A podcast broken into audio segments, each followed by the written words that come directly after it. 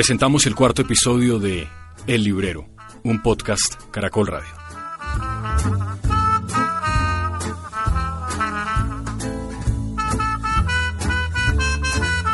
Tendremos música del Combo de París.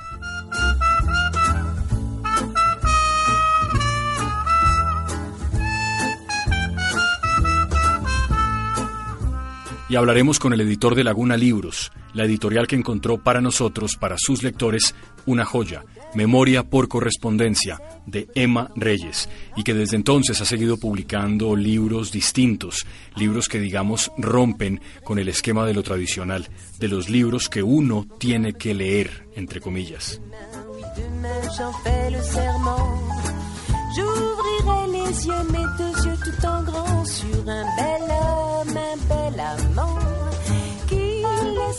Su editor es Felipe González, un tipo que decidió apostar su vida y su trabajo a una editorial pequeña en un país que lee muy poco y que en ese camino también apuesta a autores a veces desconocidos que merecerían leerse mucho más. Capítulo 4. El editor.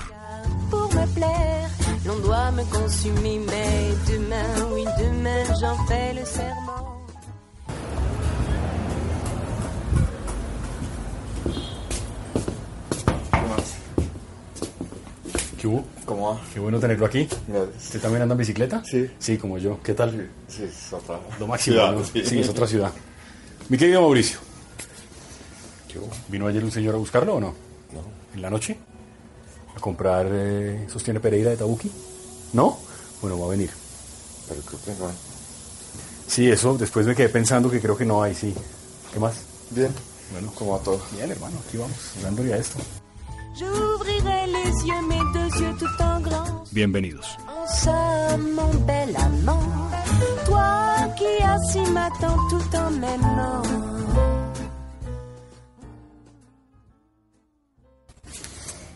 Prometimos en el podcast pasado que tendríamos dentro de dos semanas, o sea, en la que viene, una entrevista sobre libros infantiles. Pero antes de eso tenemos otro invitado en el librero. Es un invitado que es editor, que es joven, creo que mucho más joven que usted, Mauricio, y más joven que yo también.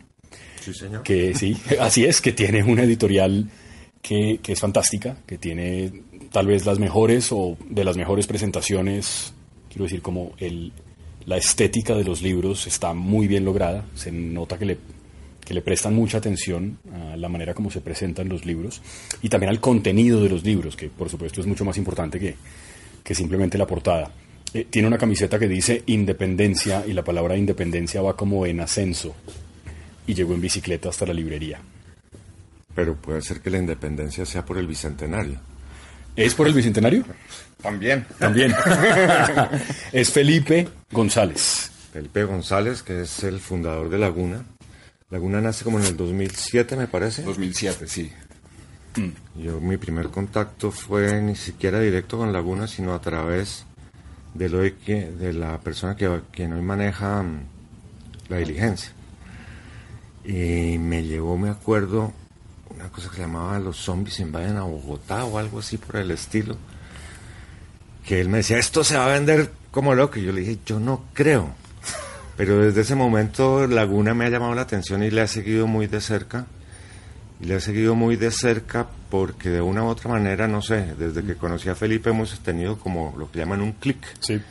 y nos hemos entendido y, y he entendido un poco lo que él está buscando en su línea editorial. O sea, me parece que es una editorial que sabe para dónde va, Sí. que sabe lo que quiere y, y que cada día se está, esto parece ya comercial, ¿no? Sí. Se está superando. No, no, pero está bien. Se está superando. Yo, yo vivo muy contento con los libros de ellos y voy descubriendo cosas que me encantan y, y bueno, ah, salvo que le, me cambiaron la portada de los caminos condenados, que estaba en, la- estaba en verde, que me gustaba más que la amarilla y ya se me acabó otra vez.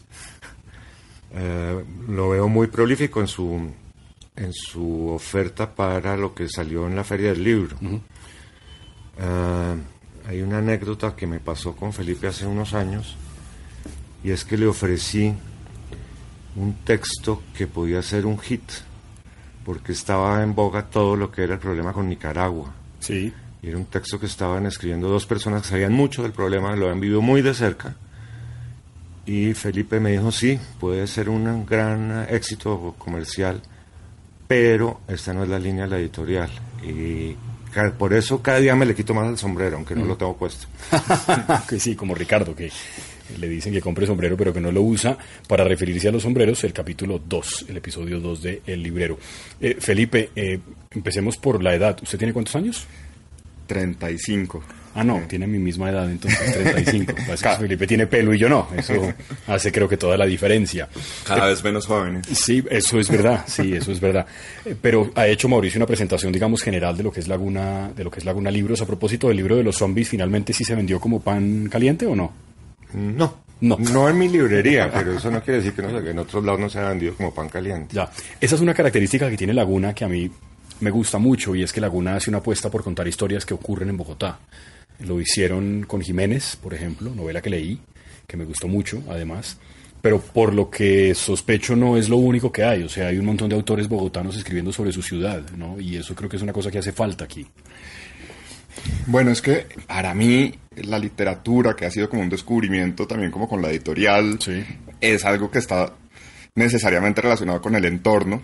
Entonces siento que también tuvimos como una época de publicar mucha historia sobre Bogotá, como de como un poco de reconocernos y de, de ver que- pero pero creo que también eso está medio suspendido. Bueno, sigue seguimos haciendo cosas, pero pero como buscando también otras Bogotás.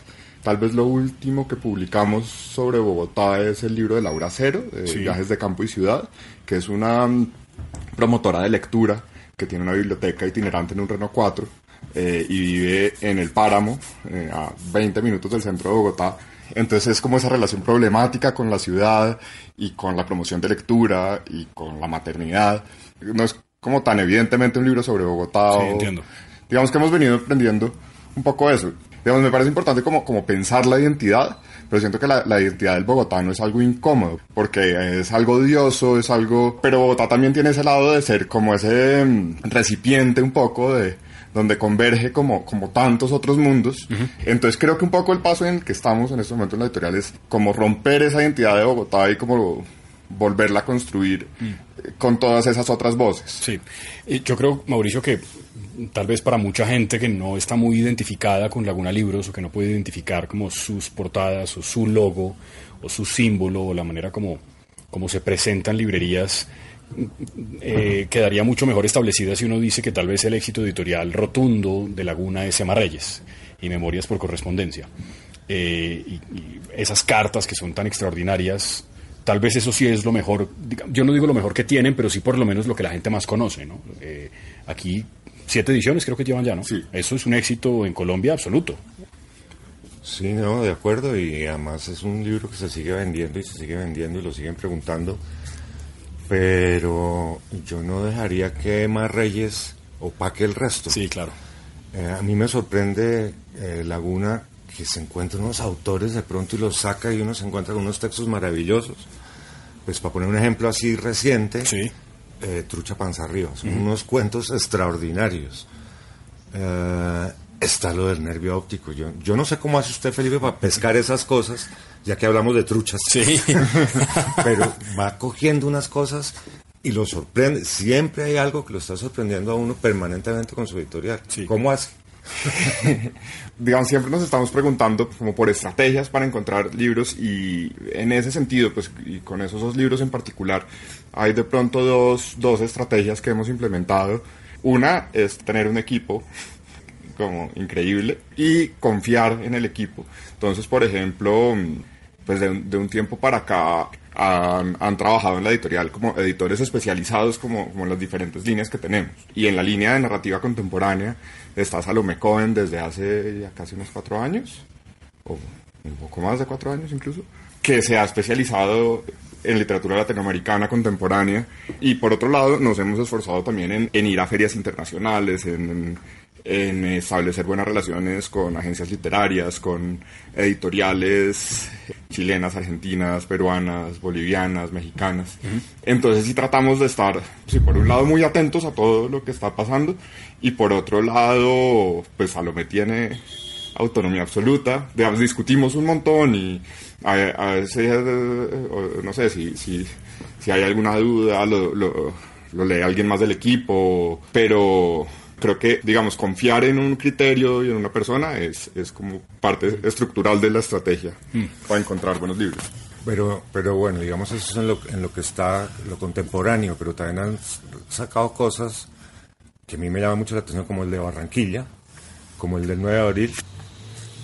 ¿Por qué? Sí, esas son cosas de los, pues el 9 de abril es de los años 50, de la oveja negra de, lo de la familia Gómez Dávila. Y lo de Barranquilla es del año 30, creo. Del 32. Ahí se junta un poco. De nuevo, yo, yo no estudié literatura. eh, ¿Qué estudió? Arte. Arte. Pero siempre me interesó y eh, yo com- comencé la editorial con dos socias que habían estudiado conmigo y, y- y luego cuando ellos se retiraron, yo, yo fui haciendo un poco el giro hacia, hacia la literatura desde la editorial. Y, y de las primeras cosas que publicamos eh, eran cosas que yo había leído. Yo, yo siento que, que, que- que, bueno, que, que ese ha sido un tema ¿no? en este podcast, como los hábitos lectores. Yo nunca he sido como un lector juicioso de, como de leer lo que se debe leer o de leer o de seguir. Bueno, si hay autores que de pronto les he seguido como la línea, pero digamos, a mí me encantaba ah, en una época, hace rato no lo hago, pero como ir a la hemeroteca de la Luis Ángel a ver uno, a pedir cualquier, no, como todo lo que pudiera uno pedir por el sistema y, y meterse ahí revistas y listas de los mejores libros del año, de los balances de Oscar Delgado, de eh, índice cultural, ¿no? del 55 y como es así, después buscar esos libros en el catálogo y, y como leer muy desprevenidamente y buscar cosas y a veces encontraba uno cosas no tan interesantes, pero a veces, Pero a veces sí. Pero a veces sí. Claro. Yo, yo ahí me ahí me leí el de Barranquilla 2132. ¿Qué, qué es ese libro? Ese es, ese es de lo primero que sacamos de narrativa, es un libro de, de José Antonio Osorio Lizarazo. Es un libro de ciencia ficción colombiana de los primeros. Es la historia de, de un médico en 1932 que, que se congela y 200 años después, debido a que alguien está poniendo eh, eh, eh, unas bombas, eh, está haciendo unos ataques terroristas en las principales ciudades del mundo, que son Nueva York, Tokio y Barranquilla. Entonces, Nueva York, Tokio y Barranquilla. No, no, casi no pretencioso. sí. entonces este tipo, sí, como que, como que se revela como el lugar donde estaba escondido y, y llegan como unos periodistas a, a- y unos médicos a... ¿A revivirlo? a- eh? como, pues no, el, el tipo está congelado, entonces el tipo sí como que re- despierta en el 2132 Sí. y estos periodistas le, le empiezan a, a mostrar Barranquilla y hay cosas tan increíbles como que describen un internet análogo. Y los periodistas tienen un, un tablero de un kilo sin cables donde escriben Sí. y es una tableta, pero pues, Y este autor es barranquillero, No, Osorio era bogotano bogotano. Y eh, digo, era, ya murió y el libro Sí. fue escrito cuándo por primera vez. en 1932. Ah, bueno, esa es la fecha en la que Sí. ya lo escribió. Sí, Ah, el, el título es Barranquilla 2132. Y escrito en 1932. Escrito en 1932. Ya, ya. Eh, y entonces sí, esto es un internet donde escriben en este tablero, eh, salen una, la información sale en unas ondas de radio Sí. a una central donde hay unos robots que organizan unos tipos móviles, imprimen sobre papel y otros robots enrollan el papel y lo mandan por un tubo de, de vacío a la casa de los suscriptores 15 veces al día.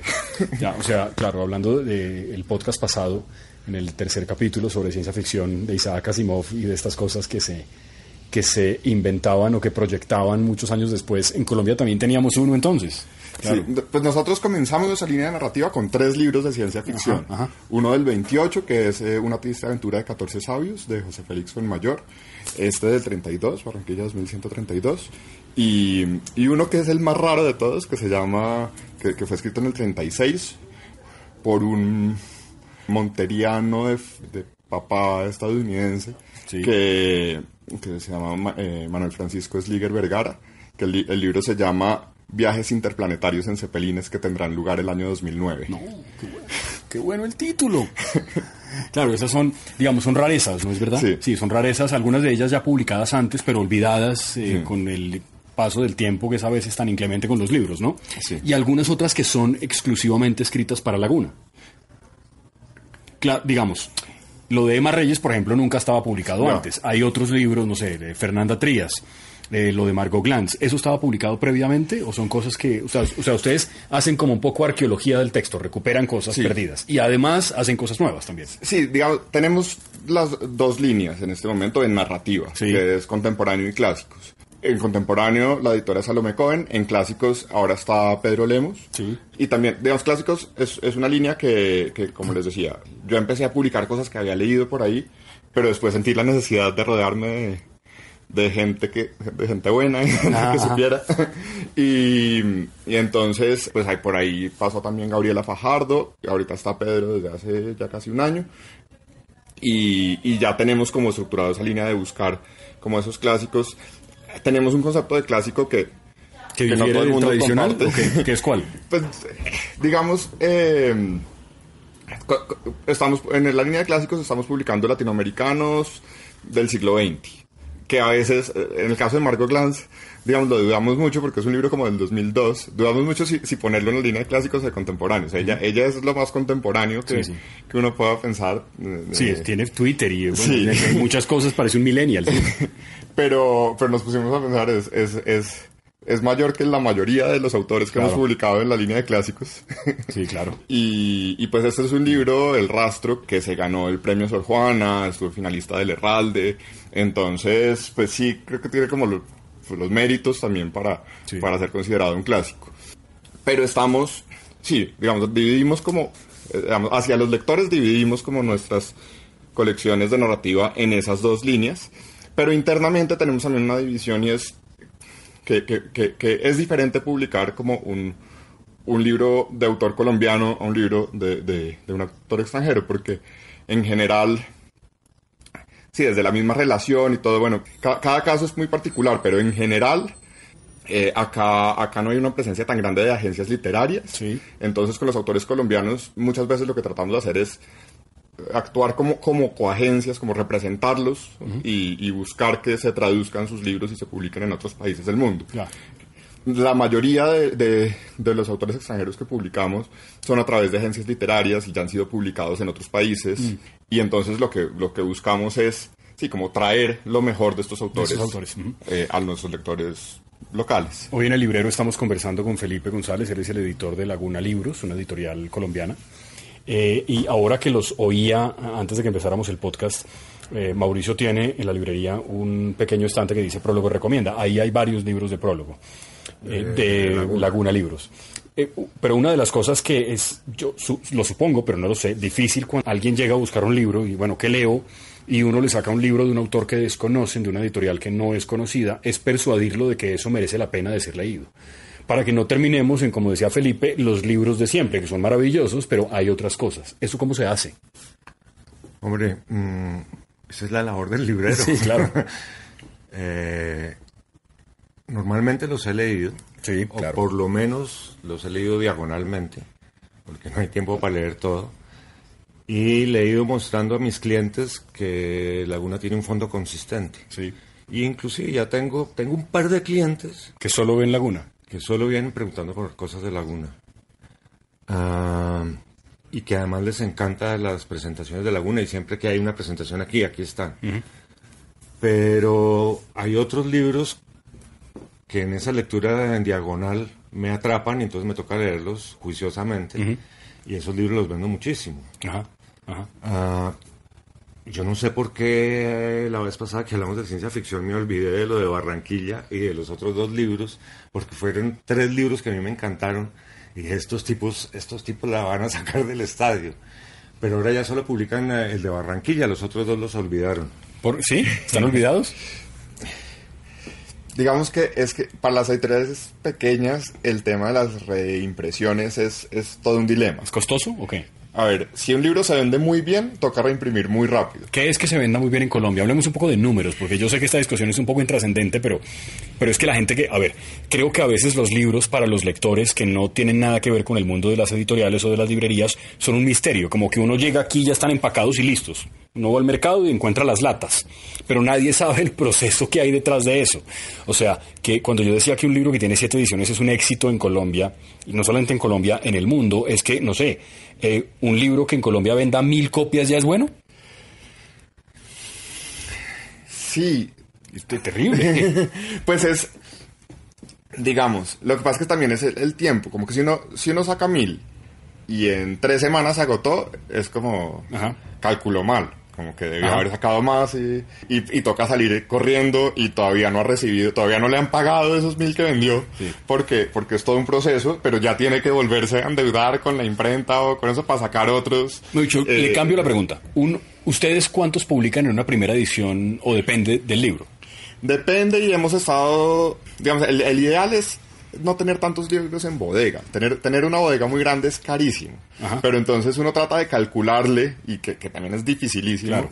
Como para no quedarse con tantos. Hoy en día, digamos que la tecnología, la impresión digital, permite como unas ediciones un poco más pequeñas que lo que permitía la, pues, la impresión offset hace unos años. Pero, por ejemplo, nosotros de, de una novedad, mm, por defecto, colocamos en, en librerías unos 400 libros. Como, sin, eh, O sea, una vez se vendan los 400 es una segunda edición para... no, pues no, digamos, tratamos de imprimir un poco más para que si se vende así sea en una librería, Sí. podamos seguirle, podamos seguir eh, surtiéndola, ¿no? Con, con- con esa primera edición, pero, pero ya si se empieza a vender en varios sitios, eso es un dilema, el, el número de la primera edición. Nosotros en un momento estábamos publicando de a mil, Sí. ahorita le hemos bajado como a 700, pero hay unos en los que nos hemos quedado cortos muy rápido. Comparado con Latinoamérica ese es un número muy bajo, ¿no es verdad? Digo, como... Es relativo, digamos, lo que pasa es que hay mer- mercados como, como México y Argentina. Que son masivos, ¿no? Sí, son mercados más grandes, definitivamente. Entonces, en, en- en México creo que es muy difícil que, que alguien publique menos de mil. Pero si uno se va como a Perú o a Chile, eh, Más o menos. Son, son mercados parecidos, donde, donde sí se puede estar publicando a 500. Mm. Eh, sí, es, es, es bien relativo y bien, y bien difícil de calcular. Como que el ideal es uno tener como, como, como la posibilidad de, de reimprimir De reimprimir. rápido. Eh, pero siempre es difícil calcular. O, por ejemplo, ahorita tenemos varios libros agotados que, que nos tocas ver como, ¿Cómo hacemos? sí, como que priorizamos, eh, porque, porque como reimprimir todo el tiempo, pues son libros que, que- que se están moviendo, pero reimprimir todo el tiempo también sale muy costoso. Pero, pero digamos un libro que se agotó en ocho años, pues para uno es triste no reimprimirlo porque es un libro al que le apostó, pero, pero pues también es muy difícil pensar que una, que una siguiente edición Va a ser exitosa. se va a vender más rápido que la primera. Claro. Entonces, saber que es saber que es una inversión que, que, que va a tener un que en el mejor de los casos va a tener un retorno de ocho años. Como que, como que con una novedad uno no lo sabe. Mm. Sí. Pero en una reedición, si uno ya sabe eso, pues sí es muy difícil tomar la decisión de reimprimirlo. Usted tiene aquí varios, Mauricio. Si alguien le pregunta hoy, tengo plata para un libro de Laguna, ¿cuál, cuál le da a usted? No, pero depende del personaje que pregunta eso. Es verdad, si se lo pregunto yo, Ah, a usted le pondría a leer el nervio óptico. mm, ¿qué es sobre? Es lo de María Gainza. Gainza, ¿no? Es apreciación de arte. En una forma hermosa como se acerca a los cuadros. O sea, no es ficción. Ah, sí, no. Sí, no, porque la forma como ella se aproxima a una obra de arte lo involucra a uno de tal manera que uno siente que está mirando esa obra de arte con ella. Ah, pero se lo pondría a leer a usted. Ah, bueno, entonces ahora, ahora negociamos. Con, Pero también le pondría a leer eh, Los Caminos Condenados. ¿Está por acá? Ah, aquí está, sí, Caminos. Es de Condenados. cohete, es de la línea cómic. Ah, ustedes tienen cómic también, ¿no? Sí. Sí, creamos una, eh, un sello que se llama Cohete Comics en, en alianza con Pablo Guerra, que es el editor de esa línea. Ya. Y hemos, llevamos, llevamos tres años publicando. Hemos sacado- ¿Se vende el cómic en Colombia? Ahí va, digamos que pues uno sí ve que en las librerías cada vez Hay más. hay, hay más, le dan como más protagonismo, hay como interés, pero pues de todas maneras ahí hay una labor de, de formar público. Claro. Y, de, y pues que además le estamos apostando a, a un cómic como muy literario, muy... Como que hay muchas aproximaciones al cómic, como que asumen que porque es cómic es más fácil, entonces para niños que no les gusta leer, que no sé qué, para... y nosotros la, la, la aproximación que tenemos al cómic es diferente, es como que es otro lenguaje que incluso en muchos casos es más exigente, pero que, que sí, que de pronto para niños, para jóvenes puede, puede ser atractivo, puede ser como, como una manera de entrar a la lectura una más, pero que pues igual implica como un esfuerzo, como, como implica el esfuerzo la lectura en general. Sí. Es ineludible, creo que esta pregunta se la deben haber hecho 700 veces, eh, Felipe, pero ¿hay algo más de Emma por ahí o no?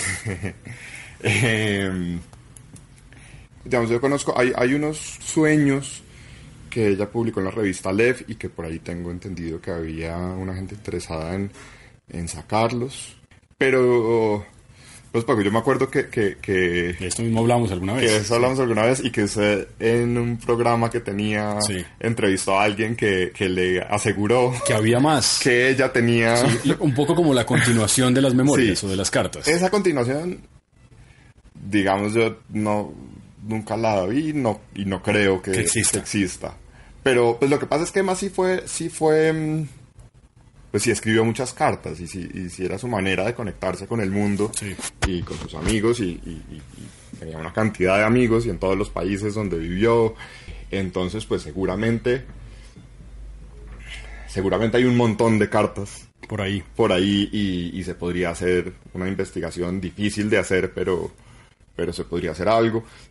Se complicaría en temas de, de derechos, porque además, digamos, no, no creo que haya, hasta donde sé, no hay un conjunto de cartas como con este mismo propósito, como de, de tener una unidad y de contar una misma historia. Entonces me imagino que, que puede contar anécdotas en las cartas, pero que estarían también mezcladas como con anécdotas más personales que, que sus herederos no sé si estarían dispuestos a, a publicarlas, Publicar. a autorizar su publicación.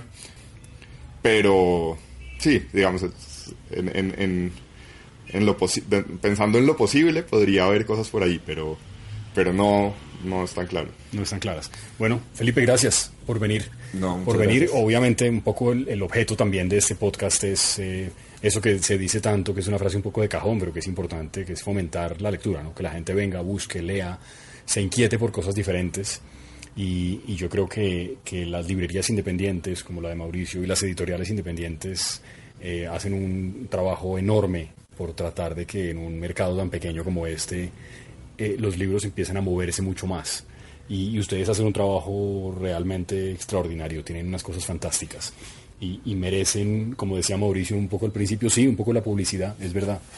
Porque de verdad creo que lo hacen, lo hacen muy bien. Eh, quedamos finalmente eh, en que íbamos a seleccionar un fragmento en cada capítulo para leerlo.